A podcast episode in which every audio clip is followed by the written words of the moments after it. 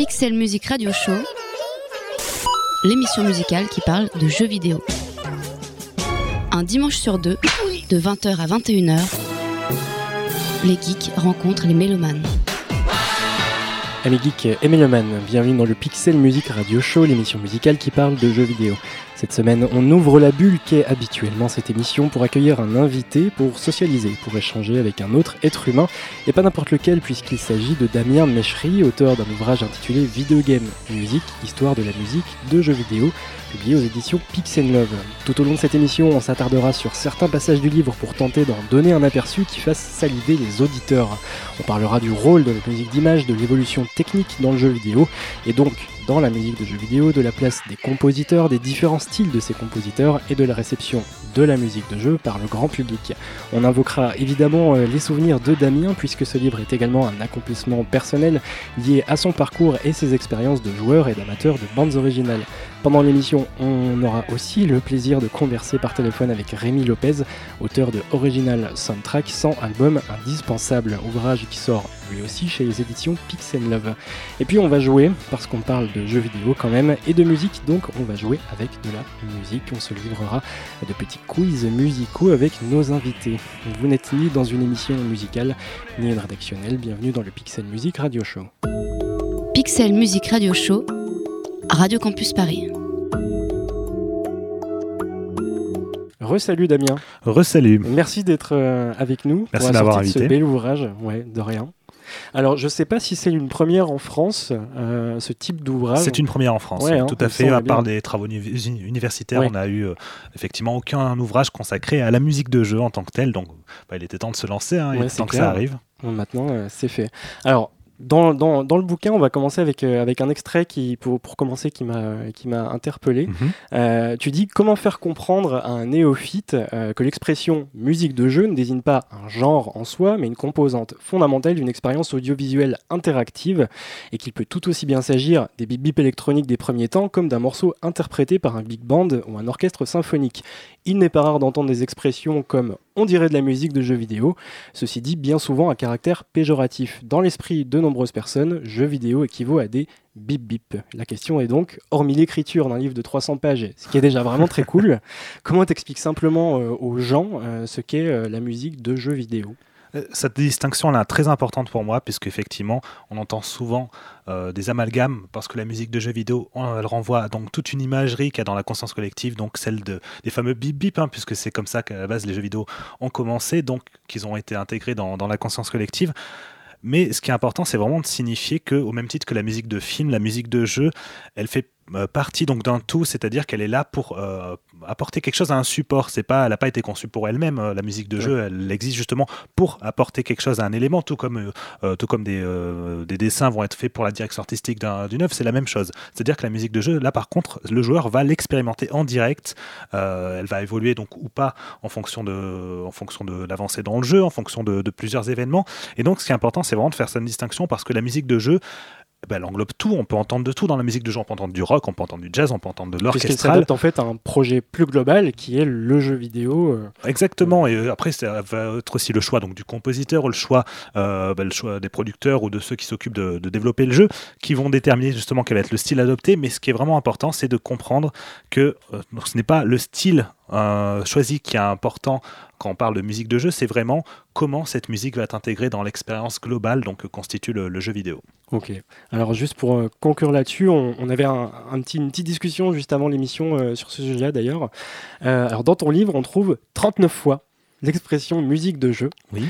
euh, ou musique de jeu vidéo. Euh, Est-ce que ce terme ne renvoie pas malgré lui à une réduction de ce qu'est la musique de jeu vidéo? Et si la musique n'est pas un genre, et elle n'est pas un genre, comment, euh, quel terme serait plus approprié? Est-ce qu'il y a des réflexions euh, là-dessus? Là, on coupe un cheveu les, les En l'occurrence, c'est mais... plus une sorte de commodité déjà de- euh, en parallèle avec la musique de film. On dit la même chose, la musique de film, alors que, Oui. encore une fois, ce n'est pas un genre à part entière. hein. Loin de là, la musique de film n'a pas inventé les codes de la musique symphonique, par Oui. exemple. Donc, elle ne fait que, que dériver de, de la musique savante. Mais, euh, mais donc, voilà, on est vraiment dans le même type d'idée, c'est-à-dire que musique de jeu, c'est une expression qui permet simplement de désigner donc la musique qui est utilisée dans un jeu vidéo, quelle que soit la forme de cette musique. Parce qu'il peut y avoir une musique aussi qui, euh, qui est préexistante au jeu et qui va être utilisée dans le jeu. On l'appellera aussi de la musique de jeu vidéo dans le cadre de ce contexte, mais en dehors, ça sera de la musique tout à fait, tout à fait indépendante. Ouais. Alors ce, ce, contexte justement, il est, il est aussi historique et la musique de jeu n'est pas apparue comme ça, pouf pouf, d'un coup. avant, il y avait le cinéma, comme, comme tu le disais, et on va en parler juste après cette pause. Une pause musicale, comme toutes les pauses musicales de cette émission d'ailleurs, qui a été basée sur une playlist que, que, tu nous as concoctée, une longue playlist d'une dizaine de morceaux. bon, il n'y en aura que trois dans, dans cette émission, mais, mais la playlist entière, vous la retrouverez dans le podcast, dans l'article podcast. Et on va commencer du coup avec A Link to the Past, justement, euh, qui sera approprié pour, pour faire un lien avec cette histoire de la musique de jeu.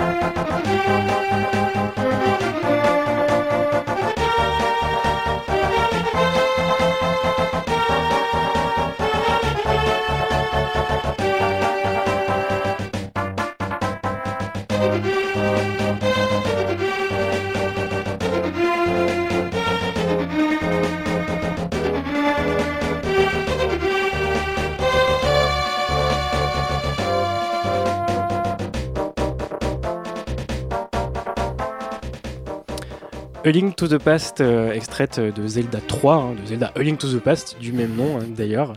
Euh, composé par Koji Kondo, évidemment, le grand maître de chez Nintendo. Et en plus, ça rime. On est toujours avec euh, Damien Méchery, qui me fait pouce, avec Damien Méchery, l'auteur de, VGM, Histoire de la musique de jeux vidéo. Et euh, juste avant cette pause, on, parlait justement de, bah, des terminologies, mais aussi du fait que la musique de jeux vidéo, elle a une histoire forcément, elle n'est pas arrivée comme ça de nulle part, et qu'elle et s'adapte à un média, en l'occurrence le jeu vidéo. C'était le cas pour le cinéma auparavant avant. donc je vais à nouveau te, citer et, piocher dans ce livre.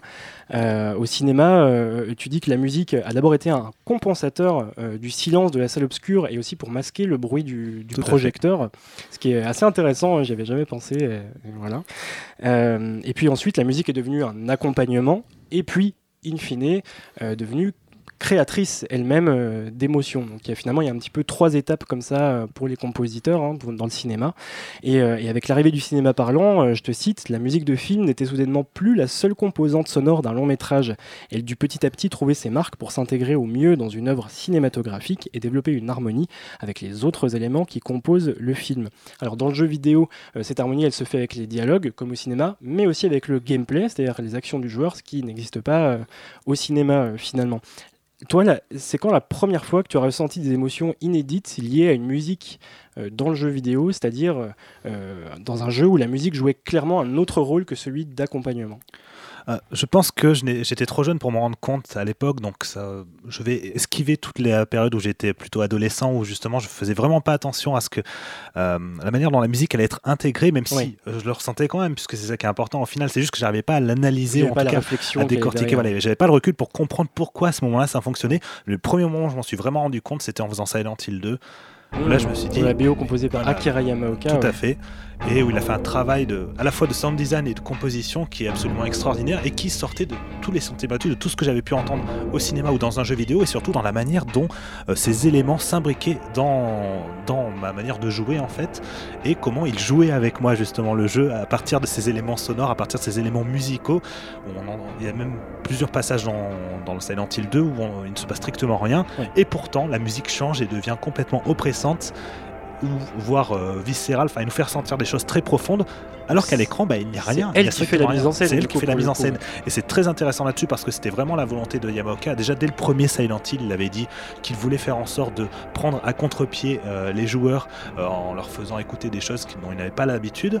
Et pour le coup, il a poussé la chose beaucoup plus loin avec le 2. Et donc, je pense que c'est vraiment avec Silent Hill 2 que j'ai compris vrai, véritablement que, pouvait être, euh, que la musique de jeu pouvait apporter quelque chose d'exceptionnel lié euh, bah, au cœur même de ce que peut être un jeu vidéo, à savoir l'interaction. Alors du coup, on le rappelle, euh, pour ceux qui habitaient sur Mars ou, qui ne connaissent pas Silent Hill, ils ont le droit, que c'est une saga horrifique très particulière hein, puisqu'elle est assez c'est pas la, peur la peur la peur surprise comme dans non, pas du tout. Evil vraiment dans du psychologique peur diffuse du, psychologie très, très malsain très fort très très très, très malsain euh, et, du coup, Akira Yamaoka, le compositeur, est même devenu producteur de la série euh, au bout d'un certain temps, tellement son rôle était important. Ah bah, il faisait 50% du travail sur l'atmosphère, oui, donc euh, forcément, c'est allé loin. toujours dans le livre, dans, ce passage sur, sur le cinéma, tu évoques ce moment où dans les années 80, à partir des années 90, finalement la musique dans le cinéma est devenue, les BO sont devenus plus ou moins interchangeables. Est-ce que c'est le cas dans le jeu vidéo aujourd'hui qui suit peu ou prou la même, euh, le même parcours que la musique dans le cinéma? Maintenant, euh, la musique de jeu vidéo est un peu débarrassée de, ces contraintes techniques. La musique de jeu vidéo ne peut pas être interchangeable. Euh, en, de manière générale, parce que justement chaque jeu va avoir son propre type d'expérience, donc va avoir une bande son qui va être adaptée en fonction de cette expérience. Là où la musique de jeu va être interchangeable, c'est que dans le même titre que le cinéma, quand les jeux eux-mêmes vont être interchangeables, c'est-à-dire qu'on va se retrouver avec, par exemple, des séries. Dans des genres bien, voilà, bien balisés. Des, genres bien définis, bien mm. balisés. Enfin, qu'on va retrouver la série des Call of Duty, on peut très bien prendre la bande-son de tel épisode, la mettre pour un autre.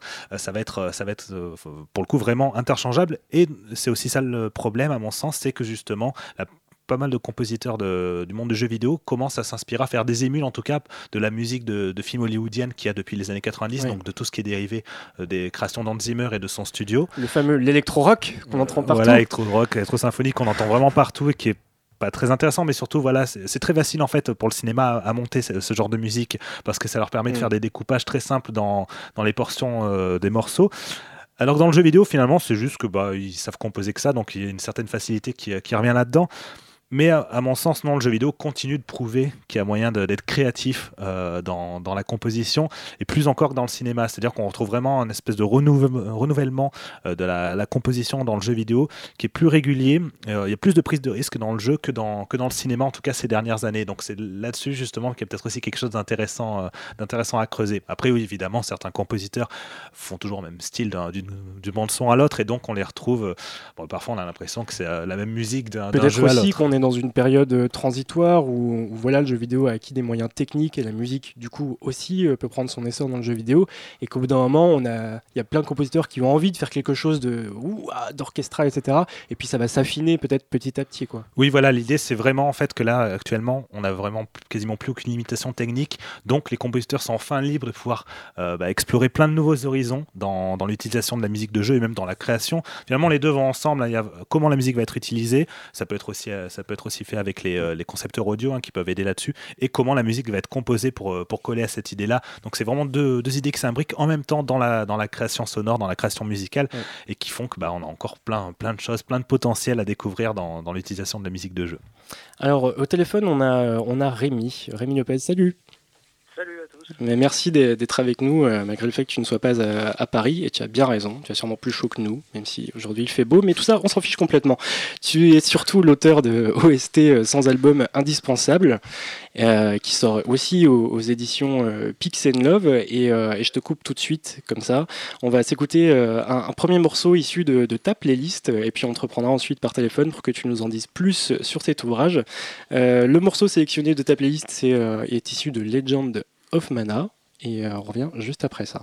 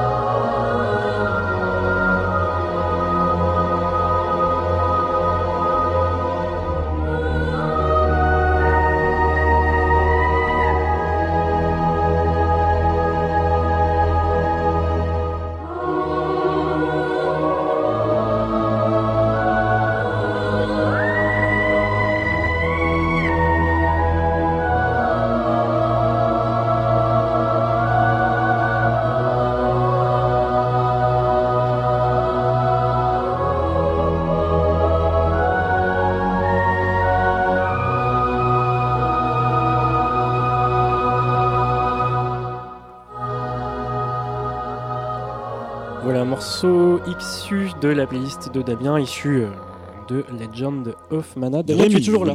De Rémi, pardon. Oui, évidemment. Rémi, tu es toujours avec nous. Euh, oui, oui, quand même. Voilà, maintenant euh, tu vas pouvoir parler. Désolé, j'étais un peu coupé la chic, mais, euh, mais c'était un de tes morceaux que, que tu avais sélectionné. Alors Rémi, du coup, tu es l'auteur de OST Original Soundtrack sans album indispensable, qui sont aussi aux éditions euh, Pix and Love. Et, euh, ma première question euh, commence avec quasiment la première page du livre, euh, livre qui s'ouvre sur un passage personnel hein, et autobiographique pour le coup, où tu racontes comment était perçue la musique de jeu par ton entourage et le fait que cette musique était un peu systématiquement dénigrée. Et tu parles notamment de ton père, dont la question, je cite, de la musique de jeux vidéo, mais comment tu peux écouter un truc pareil, t'a semble-t-il marqué? La question c'est, est-ce que l'envie d'écrire ce livre, au moins en partie, part d'un désir de revanche ou d'une frustration Non, rien à voir, rien à voir. Euh, maintenant, enfin, je- il faut savoir qu'évidemment, la, la musique de jeux vidéo, c'est encore euh, à notre époque quelque chose, on va dire, de, de niche. C'est-à-dire, soit, euh, a- il n'y a pas de gens qui connaissent un petit peu. Tu vois, c'est soit tu connais, soit, euh, te- mais tu, tu n'as aucune idée de ce que ça peut être. Et évidemment, bon, je, je pense qu'aujourd'hui, on fait partie d'une euh, d'une génération, j'imagine qu'on a tous à peu près le même âge, euh, on, a, on a tous joué forcément, euh, ne serait-ce qu'un petit peu, on sait ce que c'est, etc. Et euh, il- je pense qu'avec le temps, voilà, le- le- les générations précédentes euh, qui vont s'effacer, voilà, je pense qu'au bout d'un moment, tout le monde connaîtra un petit peu la musique de jeux vidéo et finira par la reconnaître. Maintenant, c'était non, évidemment pas une revanche, pas déconner. Oui, évidemment, hein, Euh, c'était la question avocat du euh, diable. Oui, oui, oui, bien, bien sûr. Euh, et je c'était pas non plus, disons, pour. ah, J'aimerais bien initier effectivement mon père ou les personnes un peu plus âgées, on va dire, à ce genre de musique et faire reconnaître euh, que effe- effectivement ça a quand même un certain potentiel artistique. Aujourd'hui, euh, voilà, on n'est plus à écouter de la musique 16 bits. Euh, Là, je comprendrais que ça soit euh, vraiment un repoussoir pour. euh, pour les gens que ça n'intéresse pas euh, du tout quoi. Maintenant, euh, voilà, ça, ça m'est déjà, déjà arrivé de, de faire écouter, euh, à ma, voir à ma grand-mère même euh, certains morceaux, euh, on va dire en arrangement classique, tout ça, et euh, elle disait ah oui c'est très bien, euh, tout ça. Donc, euh, Oui, finalement, sans savoir que ça vient d'un jeu vidéo, finalement. oui, voilà, je pense que pour être fan euh, aujourd'hui de, de musique de jeux vidéo, il faut d'abord être joueur. Et étant donné que bon, euh, nos parents, voire nos arrière nos, nos, nos grands-parents, évidemment, a fortiori nos arrière-grands-parents, ont parfois jamais touché à un jeu, c'est quelque chose euh, envers lequel ils ont nécessairement quelques a priori, c'est normal. Alors du coup, le, le- le livre est structuré autour de, de chroniques, je sais pas si on peut dire ça comme ça, de chroniques euh, Oui, c'est des petits articles. Voilà, musique ludique autour de, de 100, euh, 100 albums. Euh, Qu'est-ce qui rend une bande originale indispensable au point de pouvoir l'écouter de façon euh, autonome par rapport au jeu en lui-même? Ben, C'est-à-dire que pour certains d'entre eux, euh, j'ai quand même précisé que euh, l'écoute euh, hors contexte Oui. était quand même, on va dire, défavorable, même s'il y avait des, qualité musicale euh, certaine. Enfin, je prends un exemple simple, tu prends Dead Space par Oui. exemple. Si tu l'écoutes hors contexte, c'est dire mais comment tu peux écouter un truc pareil? Là du coup ça prend tout son sens. Parce que du coup, c'est euh, un jeu d'horreur, Dead Space, et que forcément, voilà, euh, sorti du contexte visuel, c'est... euh, ouais. euh, voilà, si on sort vraiment euh, du contexte jeu d'horreur euh, dans un truc euh, complètement étouffant, euh, évidemment ça va perdre de son sens. Maintenant, euh, le- le- la performance sur euh, Jason Graves euh, qui, qui a composé sur, sur Dead Space, je veux dire quand on décortique tout, tout ça c'est quand même une ça c'est- c'est c'est- c'est le nec plus ultra dans ce style-là. Euh, le- le- L'idée en fait derrière ces 100 albums, au-delà du fait que évidemment de les écouter hors contexte pour, pour l'écrasante majorité euh, relève vraiment du plaisir musical pur, euh, l'intérêt c'était vraiment de présenter euh, une centaine d'albums dans des registres très différents. Euh, C'est-à-dire que essayé simplement de faire un panorama de ce que la musique de jeux vidéo avait pu apporter, de quelle manière elle s'était émancipée. Alors j'imagine après que Damien a raconté euh, plus techniquement. cette, euh, Non, mais c'est ce que j'allais dire, c'est qu'effectivement, juste avant, on, on parlait de, de- justement de cette diversité, parce que finalement, c'est pas un genre et que, et que tous les genres de musique sont quasiment représentés. Voilà, c'est ça. Et euh, je me suis interdit donc, euh, pour avoir une sélection très large, je me suis interdit deux albums de la même série. pourtant, euh, si c'était juste une question de qualité, on aurait pu mettre 5 albums de Final Fantasy, 4, enfin, 4 Suikoden, etc. C'était pas la question. donc je suis allé vraiment chercher parfois faire des, fonds de tiroir de jeux pas très connus, mais qui avaient une bande son vraiment complètement unique. Quoi. ouais, pour donner à entendre, vraiment cette diversité, ce panorama, comme tu voilà, dis. Voilà, c'est ça. Par exemple, Mr. Bones, qui est un jeu que ah oui, sur, euh, sur Saturne, c'est ça? Ouais, sur Saturne, qui est, qui est moi auquel j'avais jamais joué, mais euh, la, bande son est blues, euh, extrêmement bien produite, etc. Et mm. c'est un cas très très très particulier. Mais comme quoi, la musique de jeux vidéo est aussi allée dans ce, sur ce terrain-là. Oui, effectivement. question un petit peu plus, plus simple et, perso, parmi ces 100, quels sont tes, tes BO préférés à toi? Ah, la vache. Donc là, il va en citer, tu vas en citer 30. 100 gamins. Je sais pas. Ben écoute, euh, euh, je vais te faire une petite confidence. Quand on a on commençait à réfléchir avec mes éditeurs, ben, avec Mehdi que tu auras peut-être, je sais pas, au téléphone. Si Mehdi El Kanafi de Pixel on avait vraiment réfléchi à la manière de, choisir en fait. Est-ce que ça allait être les 100 meilleurs, 100 comme on a fini par choisir très divers ou mes 100 préférés personnellement? Et euh, c'était pas euh, pas très objectif de faire ça euh, comme ça, même si il y a certains de mes préférés qui s'y retrouvent. personnellement, ma bande son préférée, c'est celle de Vagrant Story. C'est parce que, mais enfin, il y, a une relation avec le jeu qui est assez exceptionnelle dans le dans le dans l'association de la mise en scène des personnages, la, la, direction artistique de tout quoi. C'est un des premiers albums qui plus est à une époque où euh, j'avais pas, euh, enfin je devais avoir 14 ans peut-être, j'avais pas internet.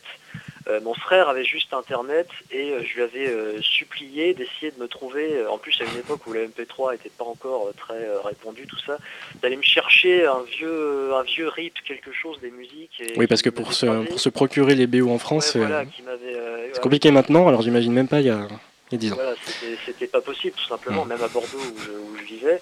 Et euh, il me les a gravés, je les ai fait passer sur mon tout petit poste de radio tout pourri. Et euh, j'ai une relation vraiment particulière avec, euh, avec cette musique, avec, avec Sakimoto en général, que j'ai eu la chance de rencontrer d'ailleurs. et donc ouais, Vagrant Story, j'aime beaucoup le boulot de Sakimoto, j'aime beaucoup le boulot de Shimomura aussi, l'OST de Parasite Eve, l'OST de Legend of Mana, mais mm. on a écouté un, extrait à l'instant. Euh, et d'ailleurs, pour le morceau que tu viens de passer, donc euh, c'est euh, Everyday Dream, je crois, un truc comme ça. Euh, ouais, c'est ça. Ouais, ouais c'est ça.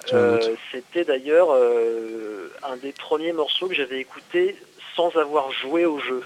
C'est-à-dire que, évidemment, c'était un. Legend of Mana n'était jamais sorti en France.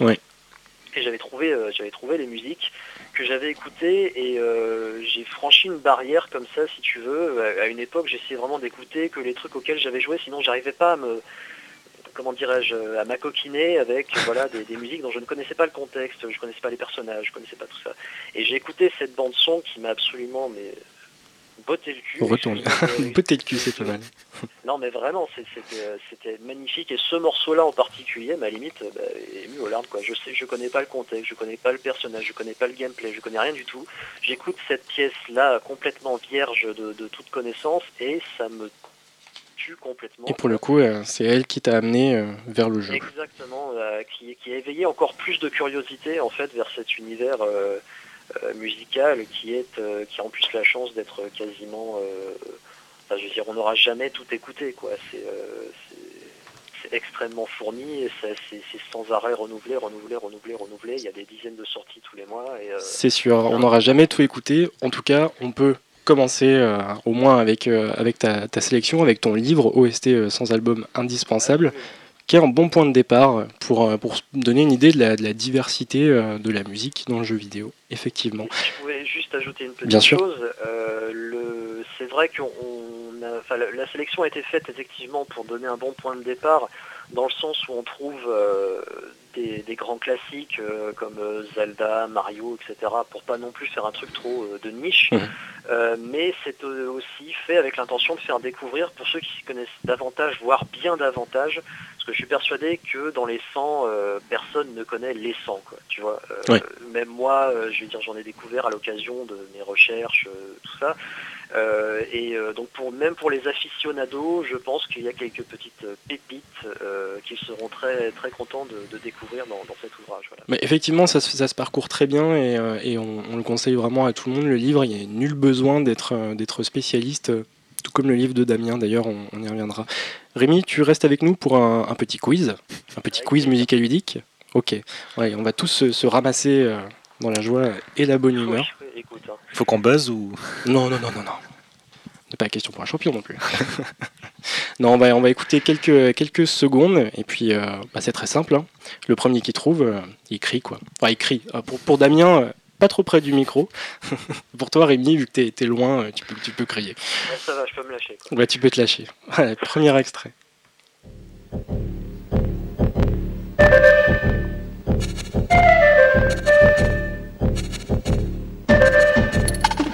Alors le jeu date de 94. Il est sorti Ah, sur God Super Nintendo. Non. 94, Rémi. Je déconne, ça va. un Donkey Kong Non, mais il faut, combler la, la nullité de nos performances. Euh, Dami- Damien a dit Donkey Kong, ouais. Ouais. C'était Donkey Kong Country, et c'est le morceau Le- Forest Frenzy Ah oui, oui. ouais, de David Wise. Tout à fait. Effectivement. David Wise qu'on a, qu'on a retrouvé avec plaisir Dans le sur dernier dans le dernier. Donkey Kong, Mhm. effectivement.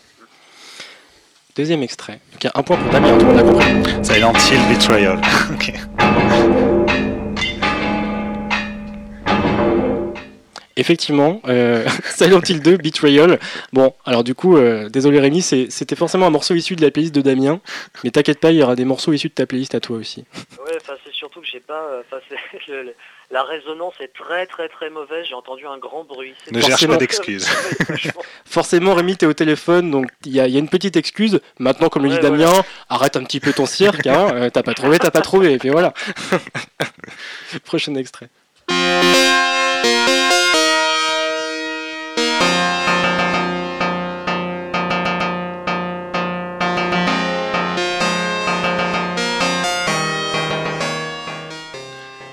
Alors, c'est sorti en 1988 sur Master System. euh, Fantasy Star Non. Là, je sèche. Et le compositeur, c'est Kazuhiko Nagai. Ce qui déclenche un, un vide absolu dans les yeux de Damien. Ah ouais, non, non, j'ai jamais entendu parler de ce mec. Le morceau, c'est Rise from Your Grave et c'est Altered Beast, D'accord, Ah, exact. un grand classique euh, de la Master System. Mais pour le coup, une BO qui. Alors, moi, je vous le confesse, hein, avant de faire ce quiz, je ne la connaissais pas. Ben, Tout va bien. Tout va bien. Franchement. Prochain extrait. Gravity Rush. Alors, du coup, je ne sais pas si Rémi a parlé parce qu'avec les extraits, je sais pas si Rémi. euh, Non, Rémi. Euh, si, si, j'ai entendu. Je connais très bien le compositeur, mais euh, j'ai pas reconnu sur, sur le coup. Ouais, c'était Gravity Rush, effectivement, euh, comme. Damien l'a- souligné. De Koei Tanaka. Ouais, de Koei Tanaka, avec le morceau Douze Shinundakara, dit dans, chanté dans une langue qui n'existe pas. C'est ça. C'est ça, ce qui est assez, euh, assez frais finalement. Prochain extrait. Parasite. Ouais. Ah, c'est Rémi qui l'avait. Là, c'est Rémi qui l'avait en premier. Parasitev, effectivement, avec le morceau UB, qui veut dire Dernier combat. Ultimate. Ultimate Being, voilà, Rémi qui est sorti donc en 98, BO composé par Yuko Shimomura. Prochain et dernier extrait pour ce premier quiz.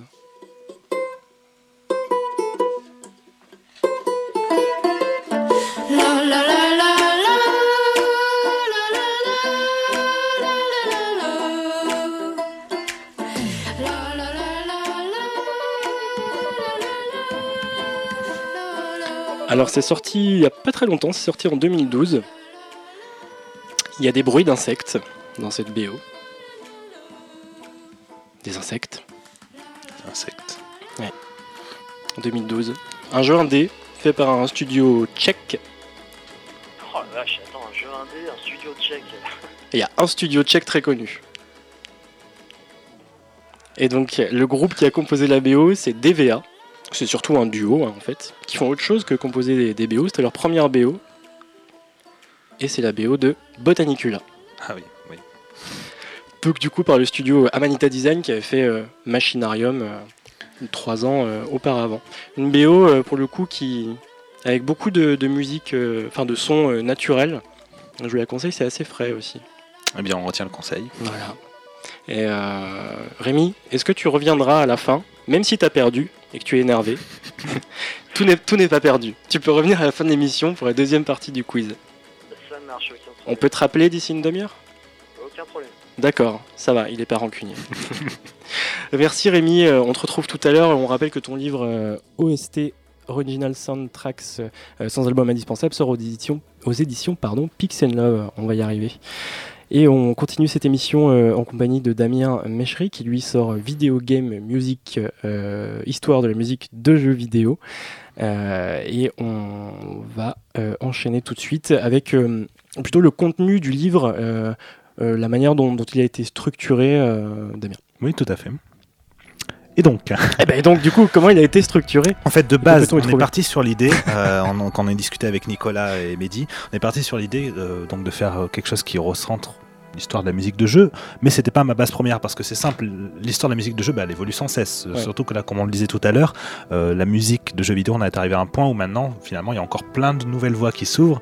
Donc, sortir un livre pour qui va détailler toute l'histoire de la musique de jeu alors qu'elle a encore plein de choses à nous apporter dans les années qui viennent, ça aurait été un peu, un peu bête, sachant que voilà, il aurait été obsolète d'ici quelques années. Un ce peu qui- ce qui aurait été dommage. Non, l'idée c'était vraiment en fait, en partant de l'histoire de la musique de jeu, de réussir à en comprendre sa philosophie en fait, comment ce- cette musique de jeu fonctionne, comment elle est pensée et surtout quels sont ces multiples euh, apparats euh, qu'elle a euh, donc en fonction de, des époques, en fonction des styles de jeu, en fonction des années. Donc c'est vraiment là- là-dessus que j'ai voulu me concentrer. Et d'où cette construction par rapport au bouquin, qui est une construction un peu, un peu thématique où j'ai essayé de, de partir d'un point A, donc qui était justement l'idée de euh, la musique pour l'image, donc d'expliquer ce que c'était, donc par rapport au cinéma évidemment, mais ensuite quels sont les enjeux de cette musique pour, pour l'image. Et ensuite, par un cheminement, donc en, en détaillant l'évolution euh, de la musique de jeu au niveau technique, au niveau de son histoire, puis en partant sur quel est le rôle finalement de la musique de jeu, comment, enfin quels sont même les rôles de la musique de jeu, puisqu'ils sont multiples en fonction, en fonction des gens, en fonction des envies Des des compositeurs. absolument.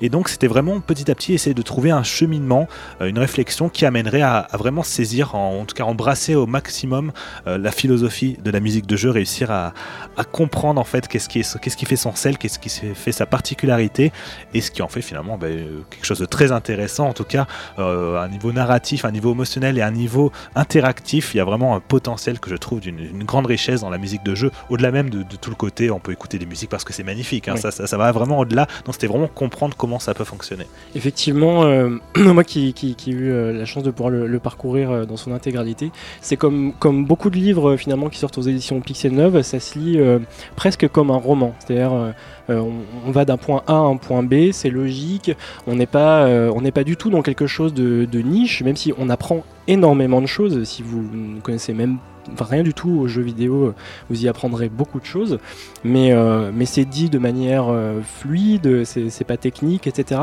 Effectivement, la construction euh, est, très logique euh, dans l'évolution de la musique, puis le rôle des compositeurs, et puis une partie, euh, une grosse partie euh, du livre, au, moins 80-90 pages, lui fait, fait 300 pages, Mhm. qui est dédié au- à des portraits de, de compositeurs, plutôt à des, à des- des entrevues.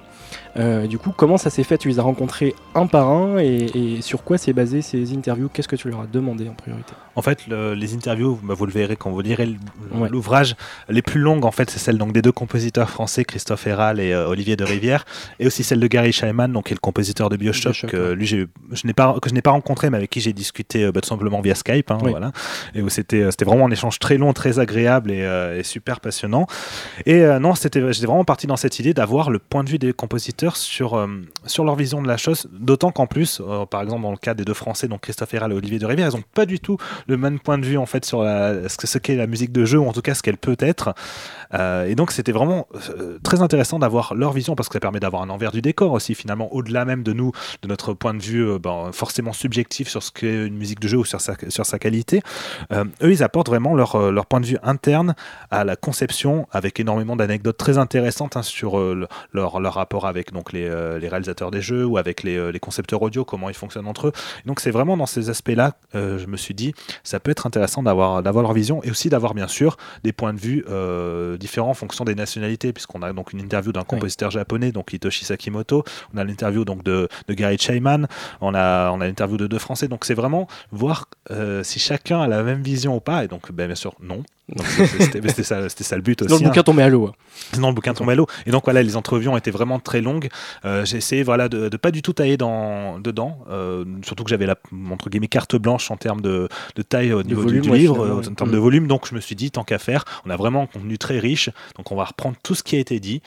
Et, en plus, vu que tout ce qui a été dit est globalement très intéressant, en tout cas, euh, j'étais vraiment euh, captivé par ce que me racontaient les compositeurs.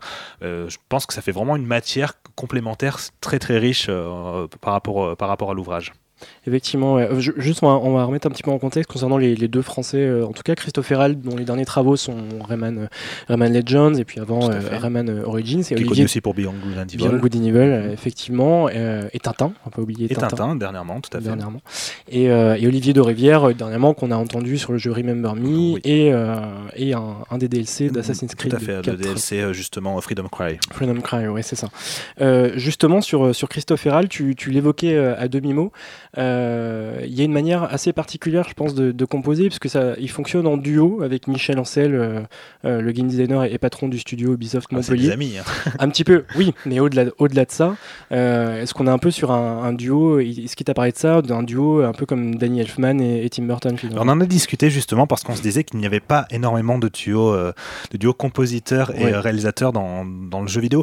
D'une part déjà parce qu'en fait les auteurs, enfin les créateurs de jeux vidéo sont moins mis en avant de base que les, euh, les réalisateurs de films. Enfin, le côté travail d'équipe existe aussi au cinéma, il est même très important, c'est- les grands réalisateurs le disent tous, mais euh, le jeu vidéo souvent est conçu comme un travail d'équipe, donc forcément le compositeur va pas discuter avec une personne, mais avec 4, 5, 6 personnes, avec à chaque fois des retours, ou alors il y aura une personne qui va faire l'intermédiaire avec justement le, le réalisateur derrière, donc ça fait... c'est pas forcément la même connivence, en tout cas la même euh, alchimie qu'il peut y avoir avec certains tandems comme tu les as cités, donc pour euh, Danny Elfman, Tim Burton, euh, euh, James Horner et James Cameron, enfin voilà, vraiment des réalisateurs très très connus, Hitchcock et Bernard Herrmann. Mais on se retrouve voilà avec avec ce duo Ansel et Ral qui est vraiment très très très fort. Et surtout le fait qu'ils soient devenus amis c'est quand même assez important parce que ça, ça permet d'avoir voilà une vraie une vraie complicité entre les deux ils se font plaisir, c'est- vraiment l'idée parce qu'apparemment les deux sont très professionnels dans, Oui. dans leur manière d'agir. Notamment, vous verrez si vous lisez l'interview, euh, donc Héral dit que Ansel est très très très professionnel et vraiment très carré, en Oui. tout cas très strict dans, dans ce qu'il dans ce qu'il veut, dans ce qu'il demande.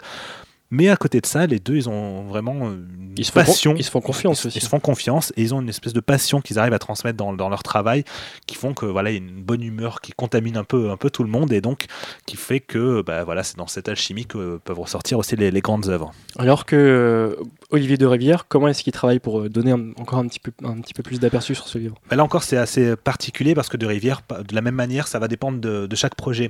Par Oui. exemple pour Freedom Cry forcément bah, il n'était pas directement affilié au, au, au créateur du jeu mais plutôt justement au concepteur audio qui faisait la liaison avec, euh, avec les idées de- de- des créateurs. Pour Remember Me c'est un peu particulier parce que voilà Dontnod bon c'était un studio équipe, français, voilà, ouais. un studio français une- un autre type d'équipe Euh, donc il y avait quand même voilà il discutait de la, du scénario avec, le, avec les créateurs et tout donc c'était vraiment quelque chose de très très proche et ça lui a permis justement de faire un travail aussi très complet et surtout qu'il a enfin il a, il a écrit énormément de, de, de musique de composition Alors que pour, Assassin's. Creed, c'est plutôt un travail finalement euh, distancié, enfin par rapport. euh, distancié jeu, oui même s'il connaissait bien justement les Ouais. personnes qui travaillaient donc ça passait bien. Et surtout il y, a, euh, il y a ce côté un peu commande aussi dans Freedom Cry forcément mais à côté de ça Ouais. commande sauf qu'il arrive quand même à imposer sa vision de ce qu'il veut faire avec la musique de jeu et à apporter ses idées. C'est ça aussi qui est important. C'est pas euh, en au-dessus on lui demande de faire ceci. Non c'est lui aussi va donner des idées va dire ce serait bien qu'on fasse dans ce style là ils essayent voient si ça fonctionne. Si ça fonctionne c'est super. Si ça fonctionne pas ils prennent une autre démarche une autre approche. Donc c'est vraiment euh, ben, un travail d'équipe en fait dans, dans tous les sens du terme et même s'il n'y a pas de vrai duo comme on peut l'entendre, euh, il y a quand même euh, voilà, une vraie liaison entre, entre- les différents pôles créatifs qu'il peut y avoir dans, dans un jeu vidéo. On revient après une autre pause musicale issue à la fois bam, de la playlist de Damien et à la fois de la playlist de Rémi. Euh, le morceau, coïncidence. euh, quel quoi mais c'est vraiment une coïncidence hein, pour le coup. Euh, le morceau Zero issu de, de Ace Combat, alors qui est un jeu d'avion, mais pour le coup, vous allez voir, c'est assez étonnant. C'est pas forcément à ça qu'on pense quand on pense à un jeu d'avion.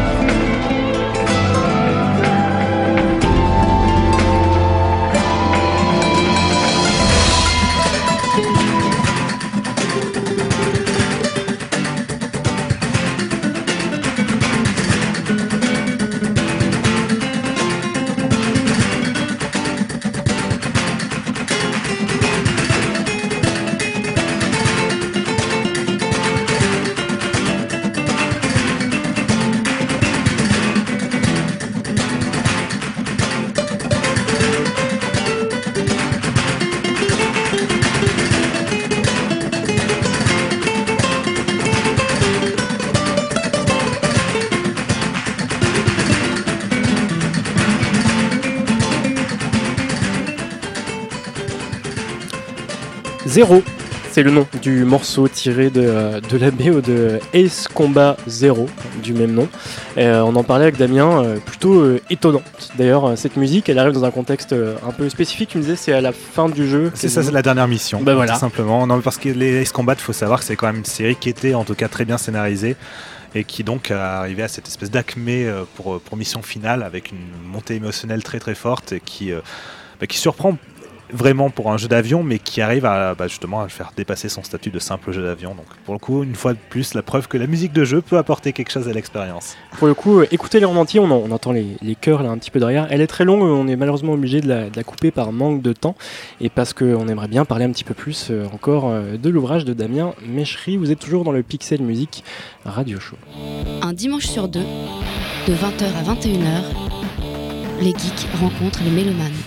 Merci Super Meat Boy euh, et Mélanie d'ailleurs euh, qui réalise euh, cette émission. Merci à elle au passage. Alors on parlait euh, juste avant la pause du rôle du compositeur. Euh, Finalement, euh, c'est de ça dont il est beaucoup question hein, dans le livre, évidemment. Euh, T'évoquais Gary Shiman avec qui tu, as pu converser sur Skype pour un, pour un entretien. Alors lui du coup qui, qui a composé les BO de, des jeux Bioshock, pour le coup c'est un peu particulier parce qu'il utilise des techniques comme, comme la musique source, comme, comme des sons naturels, il utilise la musique aléatoire aussi. Vas-y, tu voulais me couper. Ah oui, en fait, la musique Coupe-moi. source n'est pas lui qui l'utilise, c'est vraiment les concepteurs audio pour le coup du, du jeu. Oui. Voilà, c'est pas lui, il a fait vraiment son travail de composition. Euh, derrière, donc, il va faire ses musiques vraiment orchestrales, symphoniques, mais l'utilisation des musiques sources dans Bioshock, donc l'utilisation des musiques, de, enfin des tubes de jazz des années 30 à 50, l'utilisation en musiques gros ce que les personnages entendent, le, ce que les le personnages entendent, ce que le joueur Enfin, peut entendre techniquement dans le jeu, donc euh, qui vient directement des, des audiophones qui, a- qui sont dans le jeu. Euh, ça, c'est quelque chose qui, euh, qui a été pensé par euh, les concepteurs audio directement. Donc Gary Scheinman n'a pas eu du tout son mot à dire là-dessus. Même si ce qui est assez intéressant, c'est qu'il a utilisé des notes jazzy euh, dans, dans Bioshock 2, justement, euh, Mhm. pour le coup, pour, euh, pour agrémenter en tout cas ce lien avec, avec les musiques sources. Mais, mais au-delà de ça, non, il a fait vraiment son travail de, de compositeur, presque même comme un compositeur de film, puisque finalement la musique dans, dans Bioshock, elle est, elle n'est pas évolutive au sens que elle est très, bien- très bien adaptée- adaptée au au passage donc, dans lesquels Oui. elle est utilisée, c'est-à-dire qu'ils sont assez rares quand même, c'est pour ça aussi qu'on la remarque bien. Mais au-delà de ça, euh, il a fait son travail en se disant voilà, je dois retranscrire tel type de- d'atmosphère, d'émotion. Qu'est-ce que j'écris pour ça? Et c'est là où il a fait un travail vraiment exceptionnel, c'est qu'il s'est dit on va faire des choses qu'on entend rarement dans, dans les jeux vidéo, donc notamment les musiques un peu, bah, euh, la musique aléatoire, Ouais. euh, la musique avant-gardiste. euh, donc il s'est vraiment inspiré de toutes les symphonies modernes qu'il y a depuis, bah, depuis le début du XXe siècle. Donc on se retrouve avec des, des mm, types d'écriture qui est inhabituel, en tout cas pour aux oreilles du joueur, et même au cinéma qui finalement est rarement aussi bien écrit, aussi bien utilisé. Et c'est ce qui fait toute la spécificité du travail de Gary Scheinman donc sur, euh, sur les Bioshock, au-delà même de sa propre sensibilité hein, qui a apporté donc une, Ouais. touche, une touche unique à la bande son. Est-ce que du coup, tu, ce, ce type de, de composition qui est spécifique à Bioshock, mais aussi à, à Gary Shiman, hein, finalement, à lui, à, sa personnalité euh, professionnelle, entre guillemets, euh, ce- est-ce que tu penses que on l'entend peu finalement dans les jeux vidéo parce que les compositeurs n'en ont pas les moyens euh, ou parce qu'on les laisse pas faire? Alors je ne pense pas que ce soit une question de pas laisser faire, puisque pr- après tout, pourquoi pas. Euh, Ça dépend aussi forcément du style de jeu. Après, c'est vrai que ce type de musique ne fonctionne qu'avec un orchestre. C'est-à-dire qu'on va avoir, si on veut faire de la musique dissonante euh, qui va être écrite dans ce style-là, euh, si c'est pas avec un orchestre, ça passera très très très mal. enfin, ça- en tout cas, il n'y aura pas du tout toute la nuance, toute la subtilité qui fait la richesse de ce style-là. Bah, Tu le dis dans le livre, euh, justement, euh, il y a un passage sur le fait que les, les Japonais, très longtemps, ont utilisé euh, bon, les mêmes banques de sons, euh, ce qui fait qu'on retrouve beaucoup de choses communes euh, d'un jeu à l'autre. Et surtout que parfois, il y a des, une écriture musicale qui est exceptionnelle, mais malheureusement, avec, avec des sons, enfin, sans orchestre, et du coup, ça, ça passe. Le budget, c'est le souci. Voilà. Pour beaucoup de choses. Alors, les Américains ont plus souvent possibilité d'avoir accès à des orchestres que les Japonais, si on fait un petit comparatif Ouais. là-dessus. Mais après, il faut savoir, juste pour revenir quelques secondes à Gary Scheinman, qu'il a- faut aussi euh, étudier vraiment la musique savante. Euh, c'est pas le cas de tous les compositeurs de musique de jeu, donc pas tous ne sont capables d'écrire de la musique dans ce style-là. bah, de compositeurs tout court, même en fait. euh, Oui, après, Voilà. après, voilà, il peut y avoir de- d'excellents compositeurs qui ont une, une intuition musicale qui est très très puissante sans avoir forcément les bases euh, pour, euh, l'écrire, en tout cas sur des partitions ou ce genre de choses. Mais donc voilà, vraiment la question du budget, c'est vrai qu'elle est intéressante parce que autant nous, en tant que hum, euh, mélomane, c'est vrai que ça va nous embêter si on n'a pas l'orchestre pour euh, rehausser vraiment le niveau musical, autant parfois dans le jeu finalement ça gêne pas tant que ça, puisque si, si les sons arrivent à nous transporter et arrivent à nous faire oublier finalement qu'ils sont synthétiques, Et puis, ça peut donner un cachet aussi. et ça peut donner un cachet. Il y a des bandes son de Là, tout, synthétiques là, qui tout de suite, je, pense à hum, Twilight Princess, épisode de Zelda justement qui, euh, voilà, qui justement, euh, qui aurait pu avoir un orchestre, mais qui en fait Mais oui, non. parce que les musiques sont absolument sublimes, mais euh, les réécouter maintenant, c'est. Non, Twilight Princess, pour le coup, est un très bon exemple puisque c'est la c'est euh, justement l'exemple typique du jeu qui aurait Voilà. bien bénéficié Ouais. de non, pas forcément d'un orchestre mais au moins d'une meilleure qualité sonore alors que dernièrement le Skyward Sword lui pour le coup a pu profiter Ouais. de, a pu profiter d'un orchestre au même titre que Mario Galaxy donc c'est là qu'on voit justement la différence il suffit de faire le comparatif entre les, les effets dans les deux jeux pour se dire que oui parfois quand même d'avoir de vrais sons des instruments acoustiques ça change beaucoup de choses C'est le budget qu'on alloue à, à la musique. euh, pour le moment dans elle est encore jeu. trop dénigrée pour euh, enfin même auprès des, des développeurs peut-être pour justement permettre d'avoir accès à, à un budget plus, plus conséquent Bon, vous savez quoi On va rejouer. On va rejouer. On va, on va faire euh, la revanche. Et du coup, on va, ouais, on va rappeler, euh, rappeler Rémi pour la deuxième partie euh, du quiz, qui sera, est-ce qu'il sera un peu plus facile? Ah merde, non. Ouais, j'ai gagné le premier il va peut-être gagner le deuxième Ouais, c'est vrai. Mais tu peux, tu peux aussi le laisser gagner. oui sois sympa. Re-salut Rémi. Ouais, super. Merci d'être revenu pour la deuxième partie de ce quiz où on espère tu vas, tu vas défoncer, aplatir Damien. ouais, ouais, ouais. Si, sois confiant. Ok. T'es prêt? Allez, c'est parti. Premier extrait.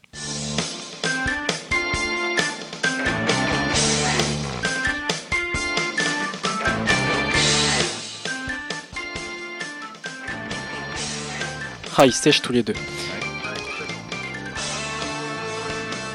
C'est sorti en 2000 sur Dreamcast. Et c'est un jeu de combat. Non.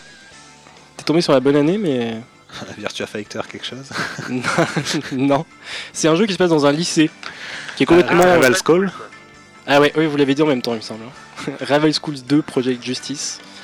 Un jeu euh, qui était complètement, euh, complètement fou, en fait.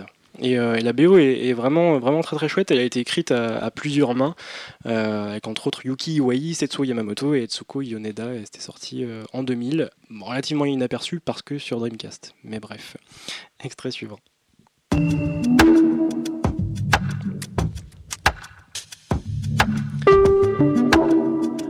Rappelez-vous de la première partie du quiz. C'est du même studio tchèque. Machinarium. Ouais, Ah. Rémi l'avait, ouais, Machinarium. Rémi, est-ce que tu as le nom du compositeur Ouh Euh, Miroslav, euh, que. C'est raciste, Rémi. Non. c'est Thomas Dvorak. Voilà, c'est ça. Voilà, presque, bah, presque, voilà. Avec le morceau euh, Nano Robot euh, Tune. Thomas Dvorak, d'ailleurs, qui fait, euh, qui fait plein de choses. Je vous conseille de s'intéresser à ce qu'il fait. Il fait pas que, que de la musique, c'est aussi un, un sound designer. Il fait des, des performances, etc. Mort de rire, Damien. en tout cas, ça fait au moins, euh, au moins deux points pour Rémi. Ah, c'est Et un bien, pour tu vas battre cette fois, Rémi. Ouais. Il est méchant. Rémi, ce prochain morceau est extrait de ta playlist. Je te fous pas la pression, mais, euh, mais voilà, Ce serait dommage de le rater. ce serait dommage. Ouais, je t'ai- je t'ai entendu euh, derrière la musique. Vas-y, répète-le moi là. Shadow Hearts, Brain Hopper. Ouais, exact. Shadow Hearts, Brain Hopper, sorti en 2001.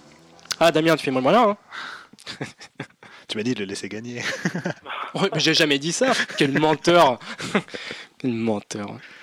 Prochain extrait, on, on parlait un petit peu de jazz euh, dans cette émission, et bien voilà.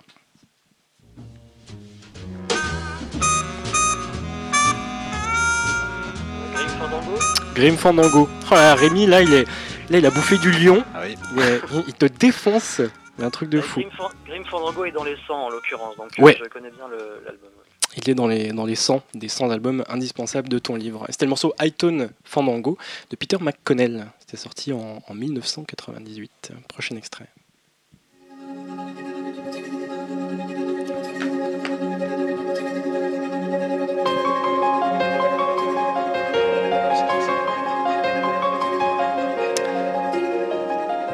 Hum, je l'ai sur le bout de la langue. Ben oui, on, a, on a parlé de ce jeu pendant l'émission. Hmm.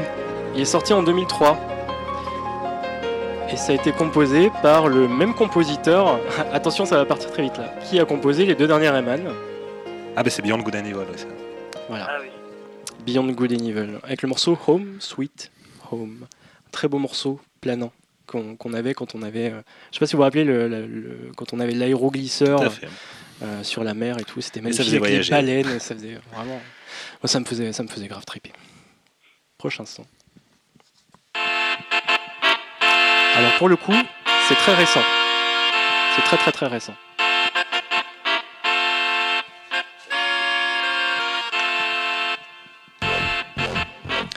C'est un jeu sorti sur PS Vita. Ah, du coup, Damien fait une tête, ouais, on s'en fout. Rémi Non Le, le jeu des créateurs de Little Big Planet Non? Attends, Damien, si tu le permets, j'essaie d'écouter Rémi. Ah. Monopoly la parole. Je disais, Little Big Planet. Non, mais euh, on est effectivement un petit peu dans, dans le même esprit. Mais c'est le jeu, oui, des créateurs des Little Big Planet. déjà Puppet Bah, c'est pas à moi de le dire, c'est pas à moi de donner la réponse. Puppeteer, non C'est pas ça Non. Non, c'est non, c'est pas Puppeteer. Tear Away. Ah, Tear Away, ça. C'est ça. Avec des, des choses euh, assez chouettes justement euh, sur la musique source dans Tear Away. Et Justement, ce, ce morceau Renaissance Hop est, est lancé par un, immense tourne-disque sur lequel le petit personnage peut aller et on peut scratcher euh, directement dessus et influer sur la musique. C'est plutôt sympa. Euh, prochain extrait.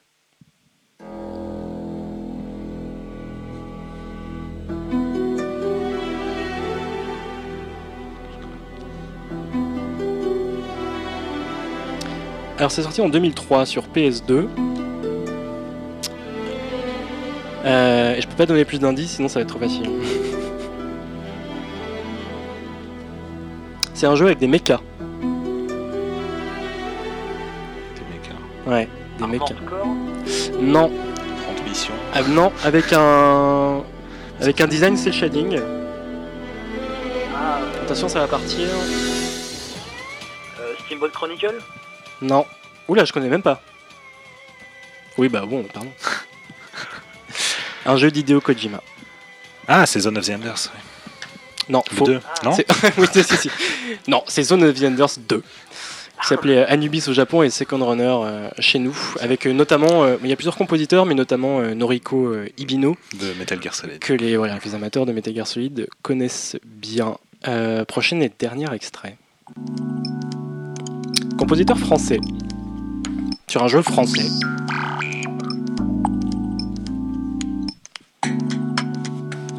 C'est un. Oui, on peut dire que c'est un puzzle game, mais, mais même un peu plus que ça.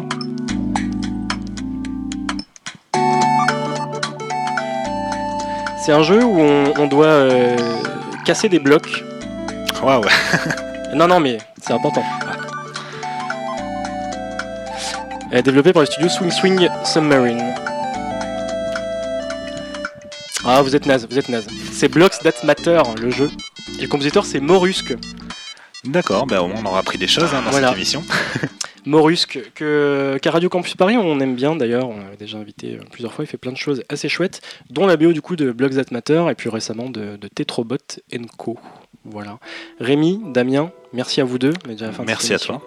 Euh, Rémi, euh, on rappelle que du coup que, que ton livre euh, OST, je vais y arriver, sans album indispensable, sort euh, aux éditions Pix and Love, euh, quasiment en même temps que le livre de Damien, Video Game Music. C'est même en même temps en fait. Les deux C'est en même temps. Il y a même aussi un coffret disponible pour les deux. Et, et un coffret disponible. Et ben voilà. Euh, Video Game Music, donc euh, Damien, histoire de la musique de jeux vidéo. Merci euh, encore euh, à vous deux. On vous conseille vraiment chaudement ces, ces bouquins qui, euh, qui peuvent être dévorés sans souci, même si vous n'êtes pas, euh, si vous n'êtes pas connaisseur. Allez-y, les yeux fermés. Enfin non, les yeux ouverts, c'est plus facile hein, pour lire. Rémi, Damien, merci Merci. et ciao.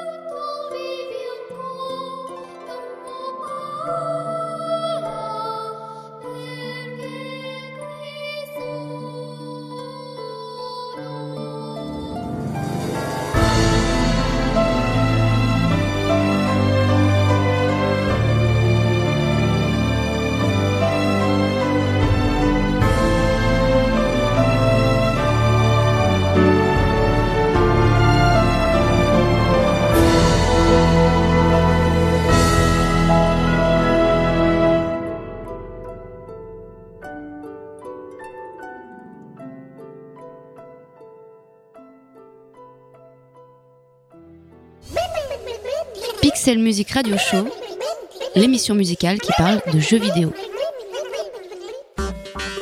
Avec le soutien de Bandic, agrégateur de passion.